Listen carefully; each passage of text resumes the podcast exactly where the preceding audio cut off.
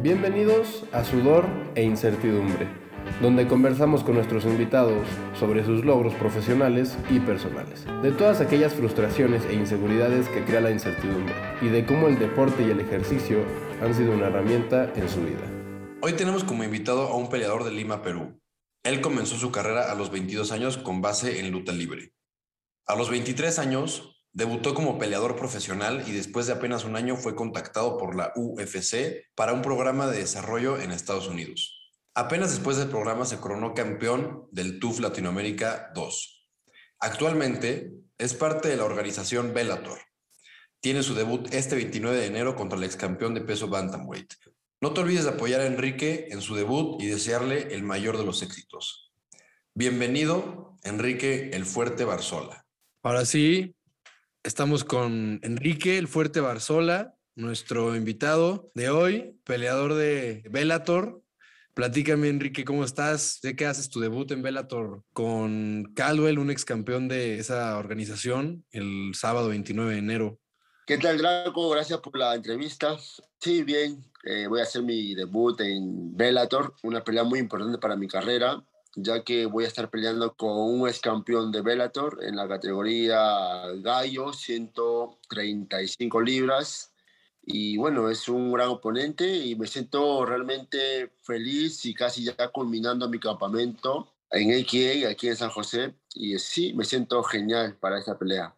¿Cómo ha estado este corte de peso? Ahorita, ¿cómo estás de peso? Porque sé que llevabas prácticamente, estuve ahí viendo entrevistas y sé que llevabas ya un rato por temas de la visa y por temas de pandemia, pues un rato sin poder pelear, ¿no? Sí, lamentablemente cuando mi última pelea fue en marzo de 2020 y justamente en marzo de 2020, el 15, se decretó pandemia oficial a nivel mundial. Y yo peleé y justo al día siguiente tuve que ir y al final todo quedó estancado, ¿no? Nadie pudo continuar trabajando en el modo de tema de las peleas, ¿no? No, no, no hubo peleas, creo que UFC y Bellator no hubo eventos durante entre 7 a 8 meses, si no me equivoco, y ahí hubo peleas a puertas cerradas, ¿no? ¿no? Para el público. Y todas esas cosas, mi último resultado de mi pelea, fue este, algo negativo para no renovar con UFC. Así que ya tengo como cerca de dos años no peleando. Ahora, gracias a mi equipo IKEA, he podido este, obtener este, un buen contrato con Bellator y ahora me voy a enfrentar con un gran oponente como Daniel Caldwell. Sí, era lo que estaba viendo. Yo no, yo no sabía que Caldwell era ex campeón de, de Bellator. Vi que le perdió en la semifinal del Grand Prix de Bellator justo contra AJ McKee, que ahorita para los que conocen de MMA, AJ McKee, pues es, creo que está invicto también y es el nuevo campeón, el campeón actual. Entonces, no sé cómo esté funcionando ahorita, pero si ganas la pelea, que estoy seguro que así va a ser, prácticamente ya estás como contendiente otra vez al título, ¿no? Sí, justamente es muy importante ganar esa pelea. Eh, confío mucho en mi preparación, confío mucho en mi equipo, XA. Estoy trabajando realmente de manera consistente e inteligente para este campamento. Estoy trabajando con Ron Kessler, con Javier Méndez, estoy trabajando con un compañero que es eh, luchador panamericano, eh, ha sido campeón panamericano en Perú y en Latinoamérica. Estamos trabajando mucho los drills, mucho la defensa, el ataque y sobre todo, ¿no? Confío mucho en mi cardio y en mi resistencia para esta pelea. Y todo eso hace que mi campamento sea realmente increíble y, confíe mucho en mi preparación para esa pelea. pero prácticamente no has dejado de, de, entrenar, ¿no, Enrique? Porque yo me acuerdo que estuve por allá, estuve entrenando con ustedes en por julio, agosto, y yo te veía entrenando diario. De hecho, justo nos dio, no sé si te acuerdas que nos dio COVID a ti a mí al mismo tiempo y dejamos de ir los mismos días y regresamos a entrenar el mismo día. Pero nunca te dejé de, de ver entrenar. Sí, sí, sí, fue algo raro, ¿no? Eso, ¿no? Realmente a varios, ahora actualmente también hay muchos peleadores que han estado con COVID. Sobre el tema del Omicron, muchos peleadores estaban con COVID, pero obviamente cuando a mí me dio COVID, yo estaba con la defensa baja, si no tenía suplementos, no tenía vitaminas, estaba comiendo normal, ¿no? Saludable, pero normal. Entrenaba demasiado y, y no me suplementaba como tenía que hacer. Bueno, y nos pasó, pues, ¿no? Pero ahora estoy haciendo las cosas bien, estoy comiendo mejor, eh, me estoy suplementando más y tomando mis vitaminas todos los días para que sé que puede tener otra vez, bueno, esta gripe o, o el corona, pero mi cuerpo va a estar fuerte para ese entonces. Qué bueno. ¿Y cómo, cómo vas ahorita de peso? Ya no me contaste. ¿Cuánto te falta? Estoy en 69, después de entrenar acabo con 69 kilos y medio, que es como 152, algo así, 151 libras. Pero ahorita, ahorita como he comido y todo hace poco, o sea, debo estar con 70 kilos y medio, 154, así estaré. Vas bien, ¿no? En tiempo para, para cortar el peso. Sí, sí, sí, sí. sí. Eh, yo creo que la próxima semana que entre, o sea, el martes, el lunes o el martes, ya estaré 150, que es como 69 kilos, exactamente, 68 kilos y medio. Ya. 69. Y ahí me quedo y después ya todo ese, ese peso lo, lo bajo en, en la última semana en, agua, ¿no? ¿Y lo resientes mucho la última semana? ¿No, ¿No te pesa tanto el estar cortando tanto peso en una semana? ¿Te sientes bien? Ah, realmente es, es así, mi carrera es así y ya lo programé. eh, tengo poca grasa corporal ahora, pero debo mantenerme con ese, con ese peso para que cuando llegue el momento de cortar peso, o sea, el agua, sea mucho más fácil, ¿no? Porque si llego con mucha menos grasa corporal va a ser más difícil, ¿no? Sí, Para- claro.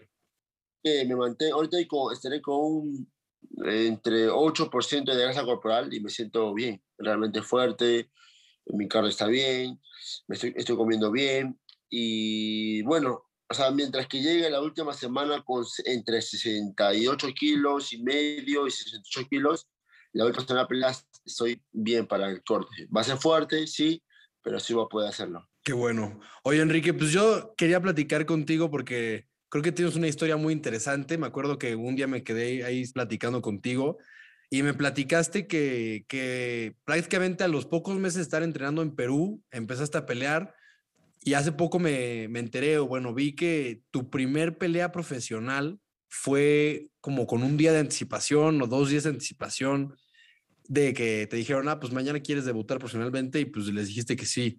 ¿Cómo fue este proceso de aceptar tu, tu debut profesional con, con tan poquito tiempo de anticipación? Bueno, realmente cuando yo comencé en el 2012, febrero de 2012, la MMA, bueno, lucha libre, que es como que grappling submission, eh, yo empecé con esa carrera, me metí de a hacer carrera de lucha libre, me fui a competir a muchos, a muchos lugares en Perú y en Ecuador, comencé a ganar eh, en competencia de, de ese estilo lucha libre, ganaba muchas veces el primer puesto, así que luchaba por donde sea y me, me iba muy bien. Y con el tiempo yo le decía a mi profesor para poder pelear, ¿no? Y mi profesor me decía que todavía no estaba listo. Yo todavía no ni siquiera boxeaba, ni siquiera pateaba y todo eso, ¿no? Pero solamente luchaba, luchaba, luchaba y sometía. Y al final, es de la sorpresa de tanto molestarle durante tiempo, ya le dejé de molestar a mi profesor para, para que me consiguiera pelea. Y justamente en el 2012 yo comencé en febrero y justo terminando el año, si no me acuerdo, el 12 de diciembre de 2012, mi profesor a dos días, el lunes, ¿no? Y el miércoles era la pelea, me llama, me dijo que tenía una pelea, porque supuestamente se cayó un rival y como tenía que reemplazarlo y estaba como de peso, me, me, me dijo, prepárate que vas a hacer tu pelea. Dijo que yo no lo creía cuando me llamó. No, si vas a pelear. Y me dijo unas lisuras, ¿no? Así como que gracioso, ¿no? Y al final este, acepté la pelea, así de locura, y dije, ya, vamos, le metemos. O sea, acepté la pelea con dos días de anticipación y... No, y no te costó trabajo el, el... ¿Tú tenías ya la idea en ese momento de que querías ser peleador profesional o todavía ni te pasaba por la mente? Porque sé que estudiaste diseño gráfico. Entonces, no sé si, si yo- tú ya en ese momento tenías como objetivo, ¿sabes qué? Quiero pelear en Estados Unidos, quiero irme a entrenar a este lugar, o más bien se dio. No, como cuando yo comencé, este, hay otra historia, ¿no? Dentro de ese lapso entre febrero y diciembre, cuando yo comencé a ganar muchas competencias de, de torneo de sumisión, grappling submission, en, en muchos lugares en el país, y después en Ecuador, donde me coroné campeón también, eh, yo ya quería ser peleador, ¿no? Ya estaba con las ganas. Es más, conversando con mis compañeros, yo le decía a ellos, en mi locura, ¿no? Decía que iba a llegar a la UFC. Imagínate, tenía como cuatro o cinco meses recién entrenando, ¿no? Y con, en mi locura y en mi, en mi pasión en este deporte, porque yo sentía mucha pasión. Yo, yo amaba lo que hacía, a pesar que trabajaba en ese entonces en, en diseño gráfico en, en, el centro de Lima, ¿no? Y llegaba estresado realmente, ¿no? Pero esas cosas del entrenamiento me iba y tenía otra energía y, y, y me contagiaba a, que, a seguir luchando, a seguir compitiendo, ¿no? Y realmente amé ese deporte y como encontré esa pasión en este deporte, así que ya yo, ya yo conocía a Fedor, a Vanderlei Silva, entre otros peleadores en ese entonces, ¿no? Eh, me apasionaba mucho. Y al final, este, siempre creí que iba, iba a llegar lejos en esta carrera, pero obviamente yo nunca dejé de entrenar, siempre estaba constante, cada vez que mejoraba eh, iba más, entrenaba más y al final se dio esa pelea, ¿no? Con esa convicción de querer llegar a las grandes ligas. Obviamente nadie le creía, pero imagínate un muchacho que te diga con seis meses de entrenamiento, cinco meses de entrenamiento que te diga que va a la UFC, es de locos, ¿no? Si nunca ha tenido... Sí, muchas veces hasta te lo tomas de broma, hasta, hasta prácticamente te ríes, como hay, no llevas ni un año entrenando y me estás diciendo que vas a llegar a la UFC en algún punto, pero fuiste al, al top de Latinoamérica, ganaste el primer lugar, pero regresando a, a lo de la primer, tu primer pelea profesional, tú lo viste como pues a lo mejor si no tomo la pelea ahorita no me van a volver a dar la oportunidad porque sé que me dijiste no habías boxeado, no habías pateado, no prácticamente entraste una pelea MMA con, sin, sin herramientas. Exacto, solamente era fintear, llevar al piso y someterlo, ese, era, e, ese estaba en mi mente. Es más, cuando pateé en, el, eh, en un intercambio, yo pateé, ¿no? Pateé muy mal, pateé a la, a la rodilla por patear y sentí un incómodo donde cuando volví la pierna para atrás, ah, me hinqué y ya estaba como que preocupado. Justamente él quiso, eh, mi rival quiso venir a mí a quererme derribar y para que hizo eso, no conseguí derribarle, le ganó la espalda, le hice un poco gran pound y le sometí. Y ahí donde, después de mi victoria me motivé más, ¿no? Dije, esta es mi, esta es mi pasión, la gente gritaba, me apoyaba, entonces sentí realmente esa, esta motivación y la pasión que estaba adentro de mí, fue como que el punto exacto para yo decir, quiero ser peleador, ¿no? y a la par también estaba trabajando, ¿no? Estaba trabajando también, o sea... Claro, estabas llevando... Claro, trabajando de, de, de, de diseño gráfico y, y, entrenando para ser peleador, ¿no? Y ya, entonces, esta fue tu primer pelea profesional en Perú. ¿Cuántos años tenías ahí? Tenía 22 años. Ah, pues ya estabas chiquito todavía, sí. Estás, es, Pero no, tenía 23 años, perdón, 23 años. 23 años, mi edad de ahorita. Eh, ¿Y a las cuántas peleas fue cuando te llamaron para el TOF de Latinoamérica? bueno, de, debuté a los 23, a, a, los 24 creo que me llevaron 24, 25. Lo que pasa, no, 25, perdón. Lo que pasa es que cuando yo gané mi primera pelea en 2012, en 2012, este, al, al, año siguiente yo hice muchísimas peleas. Yo hice en total entre 11 peleas en un año. Casi 11 peleas en un año, entre el transcurso de, de 2013 a 2014 y un mes más, o sea, como 13 meses, habría hecho unas 11 peleas aproximadamente. Hice peleas en Ecuador, hice pelea, peleé en Perú con muchos brasileños, con, mucho, con un uruguayo, con, un, con peruanos, ¿no? en ese entonces que eran top. Y comencé a ganar, ganar. Uno que perdí, uno que empaté, pero después todas mis peleas lo, lo gané pero fue realmente increíble pensar que el MMA era así, ¿no? Que peleabas y ganabas y si estabas bien continuabas. Y después de esto fue cuando te llamaron del, de la UFC. Pues en el año eh, 2014, cuando yo estaba en la universidad ya, yo, porque yo estaba, este, quería continuar mi carrera en lo que era diseño de interiores, pero al final me lancé como, como en la carrera de arquitectura y comencé a estudiar y a entrenar y trabajar, ¿no? Fue, ¿para qué hice eso? Fue mucho, muy fuerte para mí, pero me motivaba a continuar. Al final este, recibí la llamada de, de UFC por parte de México porque todavía existía UFC Network en ese tiempo, que estaba, contactaba eh, gente mexicana que trabajaba con UFC, contactaba con gente latinoamericana. Y a mí este, ya estaba perfilado para, para, para ir ¿no? a hacer proyectos de desarrollo en Estados Unidos, como lo que pasó Chonchito, con lo que pasó con Gabriel, con lo que le pasó a Diablito, ¿no? Muchos, entre otros peleadores que se lo llevaron durante un año a, un programa de desarrollo y todo eso para crecer, para ver si que pueden pasar a la valla del UFC. A mí igual, en el año 2014, en noviembre, la primera semana, la primera, si no recuerdo, la primera semana de noviembre de 2014, yo fui para Estados Unidos por primera vez y ahí fue donde realmente di un paso grande porque no fui como otros latinos que pensaba que estaban yendo de vacaciones y, nada, yo fui a, a, encontrar ese contrato, a querer ese contrato por la lucha de mi pasión, ¿no? que quería llegar al ofrecer. Y esa era mi oportunidad. O sea, sacrifiqué mi trabajo, mis estudios, dejé todo eso, UFC pagó mi pasaje para Estados Unidos, sacó mi documento, todo, mi visa, y me fui para allá y hacía sparring con Amanda Nunes, porque como casi, casi de mi talla son. Eh, ¿En serio? Entonces hacía sparring con Amanda Nunes y me pegaba duro. Mi entrenador me decía que, que haga suave y ella me pegaba duro. Eh, hacía sparring con Mirsat, muchas veces con la ceja rota, con la nariz un poco lastimada todo, pero siempre estaba con esa pasión que nunca se apagaba, ¿no? El fuego que tenía adentro nunca se apagaba de seguir avanzando, avanzando, avanzando. Y es por eso cuando, cuando comencé a entrenar en América Top Team, todos mis entrenadores me felicitaban por, por mi buen este, performance que yo hacía ahí en los sparring.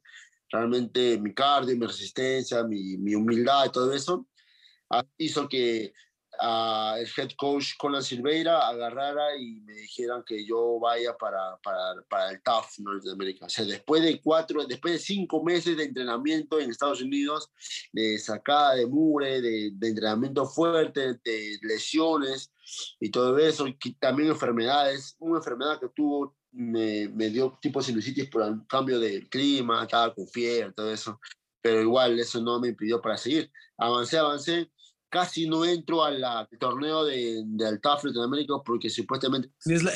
exacto, fue lo que vi por el peso, ¿no? kilos, 63 kilos. ¿Para qué dije eso? Porque la competencia era 70 kilos. Entonces, Conan Silveiro, el head coach de América Top Team, dijo que, que, no es posible, que él está, esforzando y le dijo que él iba a ser el próximo campeón de, ese, de ese torneo y ya pues dijo sus palabras a, los encargados de la UFC y dicho y hecho me fui para, para la casa del TUF, ¿no? Oye, Enrique, y, te tenía dos preguntas rápidamente ahorita que dijiste eso. La primera era, ¿qué es en, porque digo, las personas que escuchan este podcast suelen encontrar algún tipo de motivación en, en, en, en los invitados que hay, ¿no? Entonces, la primera era un joven de 24, 25 años que llevaba un año entrenando de Perú, y que de repente, pum, le llega una llamada de la UFC siendo la organización más grande del mundo. ¿Qué fue lo que sentiste tú en ese momento? ¿Qué, qué, qué o sea, ¿qué, ¿qué pasó por tu cabeza? Porque es una noticia muy grande. No a cualquiera le llama la UFC y le dice, oye, pues nos interesa tal, tal, tal y tal. Y la segunda es si tu entrenamiento en Perú a tus seis meses en Estados Unidos, ¿crees que en realidad esos seis meses en Estados Unidos te construyeron a ti o te, te dieron más a ti como peleador de lo que entrenaste en Perú? Esas dos preguntas te quería hacer ahorita. Una pregunta, cuando yo recibí la llamada, yo estaba en el tren yendo a la universidad con mis cuadernos de dibujo, iba a presentar un trabajo, creo, y justamente estaba esperando el tren, ¿no? Para irme a, a estudiar en la universidad. Y justamente estoy tranquilo ahí esperando el tren, estaba llegando un poco tarde a las clases, por el tema que estaba trabajando, estudiando y entrenando. Entonces este, me madrugaba muchas veces haciendo mis cosas. Entonces recibo la llamada como plan de las 2 de la tarde, 1 de la tarde, y me dicen que me llama Nash Castellano, no sé si te acuerdas de ella, de repente le dejes conocer, Nash Castellano es una chica mexicana que trabajaba que trabajaba con peleadores latinoamericanos para que pueda comunicarles quién es ella y para qué, para qué te estamos llamando y nos interesas para, como peleador. Y me dijo todas esas cosas, ¿no? Que somos una agencia que trabaja en México, trabajamos con UFC y hemos visto tu perfil, nos gusta mucho y nos gustaría saber si es que está dispuesto a, a un programa de desarrollo por parte de la UFC durante medio año o un poco más podrías entrar al torneo del TUF o podrías entrar directamente al UFC dependiendo de tu desenvolvimiento como peleador. Y yo me quedé así en shock, yo pensaba que era mentira porque era un número desconocido, largo, ¿no? Y como es número largo no era Perú, no conozco, ¿no? Y pensaste que era que alguien te estaba haciendo una broma. Sí, pero después me dije que no, pero no, uno por el dejo mexicano y el otro es por el número. Y dije, ah, sí, puede ser, puede ser verdad. Y agarro y ya estaba llegando tarde a mis clases de universidad, llego a las clases de universidad y justamente la profesora no me dejó, no me dejó entrar y al final este, estaba así pensando con la duda, ¿no? Y justo le llamo a mi, a mi profesor, ¿no? Head coach en ese tiempo en Perú. Le llamo y le digo esa noticia. Él tampoco se lo creía y todo eso y al final este, acepté. La profesora de ese entonces de la universidad me, me, me dijo que esperara dos horas más para ingresar a la segunda horario. Yo agarré, yo me había amanecido con todos mis dibujos y mis planos por las puras para esperar dos horas afuera. Dije, no, mejor me voy. Y ahí, dije, ahí donde dije, arriesgo todo y me voy para Estados Unidos. Dije, y ahí empezó la Desde ese momento, antes de, antes de, antes de dar una presentación, dijiste, no, ya, ni la voy a dar. dos horas y aparte estaba muy feliz por recibir esa noticia, ¿no? La noticia que quería recibir hace tiempo. Entonces, más que agradecido. Entonces dije, ya, voy a aprovecharlo, voy a aprovecharlo y así, o sea, la pasión, el fuego que estaba en mí todavía seguía, continuaba. Y realmente trabajé muy duro para, para eso. Yo tenía como unas 10 peleas ya. Entonces, como te digo, hice como 11, 10 peleas, eh, un año y, y, dos meses o un medio, algo así. Entonces, tenía buen récord, todo eso. Y al final, este, aproveché oportunidad y dije sí. Wow. Y de, del entrenamiento en, en, Estados Unidos, estos seis meses que te fuiste a... Creo que nunca habías entrenado en otro lugar más que en Perú, ¿no? ¿Cómo fue la diferencia? Sí dijiste, ¿no? Eh, pues, sí, sí cambia el, el, nivel, porque, bueno, yo lo he visto de, de México a, por ejemplo, en AKA, pues el nivel es una cosa totalmente diferente. Por eso me Obviamente que sí, como te digo que cuando llegué, este, yo como estaba con esa gana de, de, de, decir, estoy acá en Estados Unidos, este, voy a aprovechar al máximo, estaba con esa energía de los 25 años, de como que ganar el mundo, me quería Superman, y mi cuerpo, gracias a Dios, Dios me dio a mí un biotipo para resistir golpes, para tener buen, buen sistema cardiovascular. Así que aproveché todo eso y realmente de que la comparación con otros países es increíble. O sea, América Top Team eh, tiene muchísimos peleadores de todo el mundo. Hay peleadores rusos, brasileños, americanos y latinos. Obviamente subió bastante realmente y cambió mi nivel bastante. logré conseguir adaptarme más a mi estilo llegando a América Top Team porque hacían hacer sparring con peleadores de UFC, con Brasil. Claro. Mandan Núñez porque, o sea, si me ponen ahí no es porque realmente sea malo, sino que saben que le voy a hacer trabajar a ellos. Mm, claro, me ganaban, me pegaban y ahí otros días pasaban los meses, pasaba un mes, dos meses y sabían que ya no era el mismo Fuerte Barzola, sino que era otro, con otra mentalidad y con mucho más experiencia. Entonces sí me sirvió mucho en América Top Team entrenar esos seis meses, cinco meses. ¿Y, cómo fue entonces que, que te fuiste a American Kickboxing Academy, que es, bueno, que es donde yo, con, yo te conocí ahí, sé que estás entrenando ahí ahorita, ¿y por qué, cómo, cómo acabaste ahorita ahí? Ah, sí, lo que pasa es que en American Top Team, cuando llegó a, a, moverse a otro gimnasio, porque yo estuve en Antiguo, ¿no? Y de ahí se movió a otro gimnasio más cómodo, moderno, el que actualmente es en Rockland Creek. Es un gimnasio muy colosal, tiene todos los implementos, es muy limpio, moderno, de todo, es un lujo. Tiene habitaciones, centros de habitaciones, aire acondicionados con tu tarjeta, con tu código, pa, entras, tiene cuartos, tiene cocina, está la parada de televisión con los peleadores, es demasiado cómodo. Y ya con los años que yo estaba ahí, realmente me sentí muy bien, pero llega un momento donde un peleador dice, no, te sientes como que en confort, ¿no? Como que me siento estable aquí y la pasión del peleador se va apagando poco a poco. O sea, esa, esa gana de seguir avanzando por todos los lujos que tienes se disminuye porque tiene muchas facilidades en esa parte.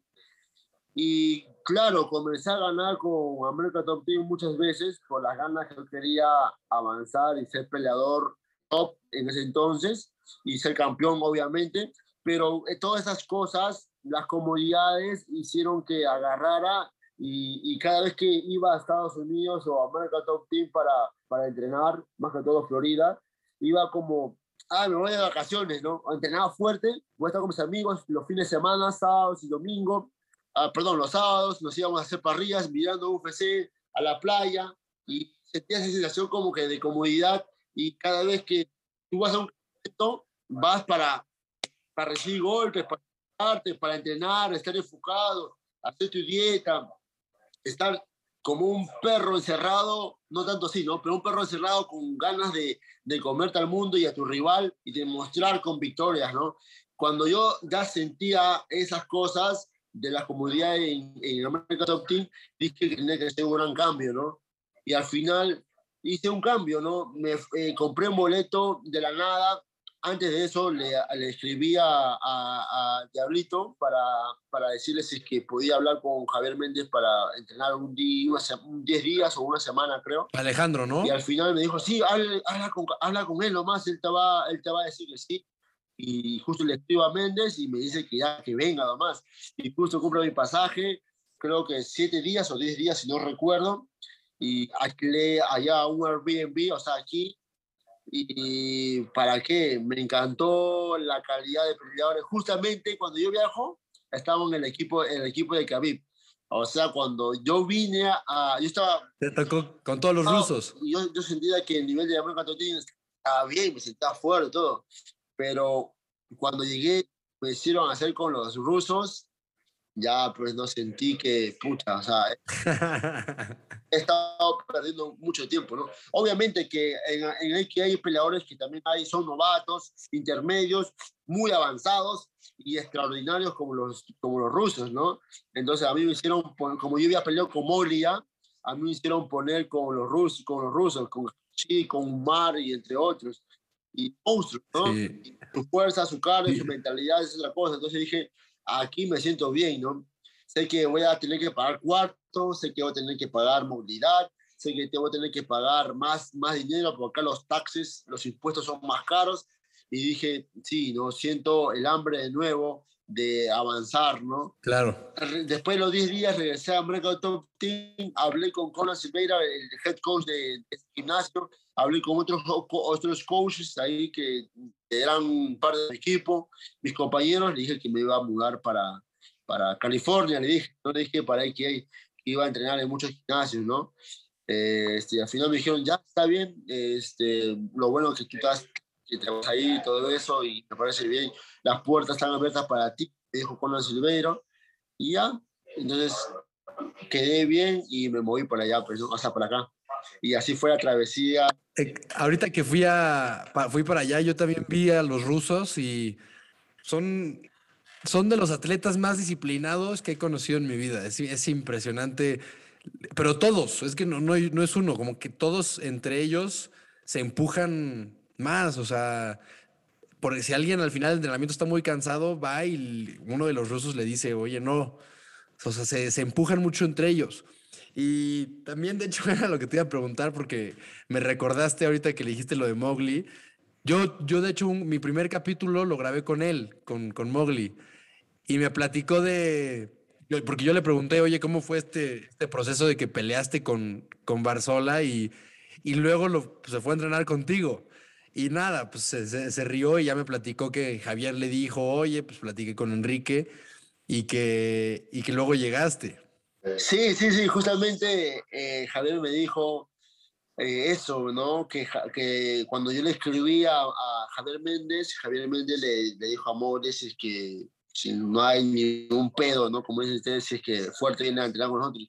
Y dijo, no, no hay problema. Y ya y ahí donde yo vine y, y ya, pues no, yo también le ayudo a Mori los sparring. Ahora últimamente hemos hecho dos sparring. Eh, y realmente fuerte, fuerte, fuerte. Y nos, nos, hemos ayudado porque mi rival es zurdo y, y, su, y el rival que tiene él eh, es como yo, diestro y un poco más bajo y también un poco luchador, fajador. Así que hemos hecho dos sparring durante su campamento y aparte él ha hecho, ha hecho más sparring con otros. ¿Y para qué? O sea, ahora somos grandes, somos grandes amigos. Eh, su esposa también este, es una, una, gran, una gran persona. Sí, Meli. Sí, y aparte de, los de los rusos, los rusos son recontra amables, recontra amistosos, te empujan, pero le abren la sparring, no conocen y cuando ven que está peligroso te van a matar. Y eso es lo que es notable de los, del equipo de Team Khabib porque cuando un ruso entra a, la, entra a hacer el sparring duro en el cage, este, los, ahí están todos los rusos, tú lo sabes, y la, sí, sí, sí. Los, los rusos se, se encienden más y justamente pasó algo y también me lesioné la rodilla porque de, por querer ayudar a un compañero ruso porque él tenía pelea dos semanas y él hizo un takedown mal y se me sirvió el ligamento, pero ahora ya estoy bien ya, ¿no? Sí, yo te vi ahorita, ahorita que te vi en julio, te vi, todavía tenías, no, no al 100% la rodilla, pero ahí ya ibas te iba primero felicitarte. Vi que acabas de ser papá eh, hace, hace un par de meses, ya ¿no? mi hijo va a cumplir eh, dos meses, eh, 16 de este mes, estamos cerca y feliz, ¿no? Eso es realmente un motor, una motivación para seguir en esta carrera, ¿no? Que muchas claro. caemos como peleador y ponemos uh, algunas, algunos peros, ¿no? Pero ahora en este tema de la motivación de mi hijo y mi familia, entonces estoy muy feliz y, y entreno cada vez mucho más inteligente y fuerte. Claro, era lo que te iba, a decir. Hace, hace poco platiqué con, con un actor que se llama Osvaldo y él me decía que, que en las obras de teatro, cuando la gente al, al final de la obra se paraba a aplaudirles, él antes tomaba el aplauso para él, pero desde que nació su primer hijo, ya siente que cada vez que le aplauden a él acabando una obra de teatro así, el aplauso va para él y para su hijo y, y es, es la mayor la motivación. Ahorita que siento que todo tiene un porqué y ahorita que ya regresaste a pelear, ya regresaste a una organización como Bellator y aparte acabas de ser papá, creo que tienes toda la motivación del mundo ahorita. Exacto, no, es algo natural, ¿no? Es algo que cuando ya lo tienes, ¿no? Cuando tienes algo, un ser ¿no? Un ser maravilloso que es tuyo, ¿no? Por parte de Dios que te dio. Entonces sientes, recién esa, motivación, pero mientras que no lo tengas, yo creo que es algo difícil, ¿no? De, explicar. Entonces, todas las sensaciones, todas estas cosas que me está pasando, es realmente es algo grande para mí. Esto me ayuda bastante a avanzar, a continuar cuando uno está cansado, cuando uno está, está solo, preocupado y muchas cosas. Tu motor es una soga de avanzar y, y continúas, ¿no? Continúas, continúas hasta conseguir tu objetivo, ¿no? Eh, yo ahorita quiero enfocarme en mi pelea con Darion Caldwell, que es un peleador muy experimentado y duro. Que le voy a ganar, estoy haciendo un plan muy bueno, confío mucho en mis entrenadores y en mi preparación. Y, y enfocado también a futuro para, mi, para, para, para enfrentar con los nuevos peleadores en el top y al final pensar en el cinturón que va a ser eh, difícil, pero sí lo voy a conseguir. Sí, no, no, no lo dudo para nada, mi querido Enrique, no lo dudo. Por la persona que, que sé que eres, que eres una persona muy, muy trabajadora, muy enfocada. ¿Cómo tomaste el hecho de que la UFC no haya renovado el contrato? Porque yo cuando te vi en julio yo no sabía eso, me enteré después. Porque aparte vi que tienes, tienes un buen récord. Entonces todavía se me hace a mí más raro que, que no hayan renovado contrato. ¿Cómo fue ese, ese proceso de, de cambiarte de, de, organización? Bueno, uh, como te voy a repetir, justamente, justamente cuando acaba mi contrato, acaba en mi última pelea en Brasil. Y justamente en, la, en, en mi última pelea en Brasil, empieza la pandemia. Empieza la pandemia. Y como ocho meses no había nada, UFC comenzó a despedir muchos peleadores. Ah, ok. Realmente mi último resultado fue empate y aparte de mi visa de trabajo ya había vencido y, el consulado americano estaba cerrado durante casi, casi un año. Entonces, por más que UFC quisiera renovar contrato conmigo, no se podía hacer nada porque, como te digo, todo estaba cerrado, embajada, los vuelos, eventos, así que era imposible. Entonces, lo más favorable para ellos era que me pusieran agente libre, ¿no? Entonces pasó eso. Pues creo que al final, pues es, es una puerta nueva, ¿no? Puede, como lo mencionamos al principio, dices que si ganas esta pelea puedes estar peleando por el título en, en poco tiempo, entonces yo creo que las cosas pasan por algo. El mayor éxito para ti, Enrique. Ya para terminar, te tengo dos preguntas. La primera es, antes de que se me pase, ¿por qué nace el apodo del fuerte? Y la segunda, que siempre le hago al, finalizar el, episodio, es si tú le pudieras dar un consejo a alguien, a una persona que, que sienta que, que, no se sienta seguro de lo que está haciendo, o si le pudieras dar un consejo de, de motivación, ¿cuál sería? Ok, la primera pregunta, eh, cuando yo comencé a entrenar en el 2012, mi, mi primer profesor, Héctor Iberico, me puso el apodo El Fuerte, porque era un peleador que no, me, no le importaba con quién luchaba, ¿no? Porque te digo, como luchaba todavía grappling, submission, hacía grappling cualquier, con cualquier peso, así sea un rival con 20 kilos más que yo, 30 kilos más que yo, o mismo peso, o más musculoso, yo entraba con todos y, y, mi mentalidad era ganar, ¿no? Y siempre era muy... Eh, eh, era muy eh, fuerte mentalmente, eh, físicamente también, y así que y comencé a ganar torneos, competencias, sumisiones y todo eso. Y justamente en esa etapa de Grapple Submission, cuando comencé a, a comenzar mi carrera, mi profesor me dijo, tú te vas a llamar fuerte. Y al final no me gustó porque realmente suena un hombre soberbio, ¿no? O sea, el fuerte. Y yo le decía al profesor, ¿qué tal si alguien es más fuerte que yo, no? Yo le decía eso. No, tú te vas a ser fuerte, me decía.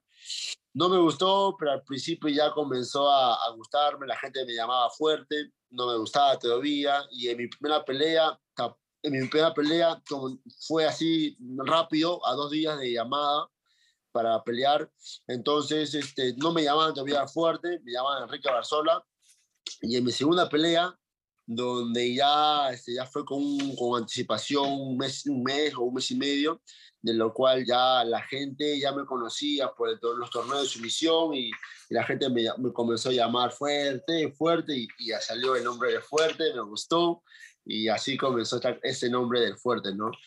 Déjame decirte que es un, es un, a mí se me hace un gran apodo, porque aparte en, en, yo, en mi casa ya, ya te conocíamos desde hace mucho porque es, una, es un apodo que se, que se queda el fuerte. Pero sí, dime, me ibas a decir de, el consejo que le pudieras dar a alguien. Sí, bueno, uno de los consejos a las personas que están en, duda en lo que uno quiere avanzar, realmente, ¿no? Eh, si uno encuentra un camino y ha aventurado por muchos caminos y encuentra un camino donde él sienta una pasión o un fuego donde él dice, acá yo me siento bien, acá yo estoy con esa ganas del día a día levantarme y ir de nuevo por ese camino, ir de nuevo por ese objetivo. El secreto es nunca dejarlo escapar, nunca. Avanzar, trabajar, sea enfermedades, dinero, obstáculos, sea lo que sea, cosas en la, vida que te pongan, cosas negativas, tú sigue avanzando. va a llegar un momento donde todas esas cosas van a avanzar y vas a tener las cosas más claras. A mí me pasó, ¿no? Como te digo, trabajaba como diseñador, trabajaba, entrenaba, trabajaba en otras cosas también, estudiaba y al final también a la par entrenaba. Pero como te digo, yo encontré esa pasión en mí y luché, luché, luché, luché, enfermedades, obstáculos, eh, problemas económicos, avancé y conseguí avanzando, avanzando y mira hasta dónde he llegado. Si tú sientes algo que tú realmente digas, sientas desde aquí dentro un fuego, una pasión, no lo dejes apagar. Continúa, avanza, que tarde o temprano vas a conseguirlo. Buenísimo. Enrique, pues muchas gracias, gran consejo, estoy totalmente de acuerdo contigo, creo que incluyéndome mucho nos va a funcionar, nos va a servir. Y pues muchas gracias por venir. Igual estamos en contacto y te deseo la mayor de las suertes y el éxito en, en, la, en la, pelea el, el, 29 de enero. Sé que vas a ganar. Muchas gracias, Graco, por la entrevista. Este, me siento muy motivado y nada, ya saben, para la próxima entrevista estamos para hacerlo y, y feliz. Gracias, Enrique. Saludos por Gracias, allá. ahí le mandé saludos ahí a Javier Méndez. Saludos. Saludos.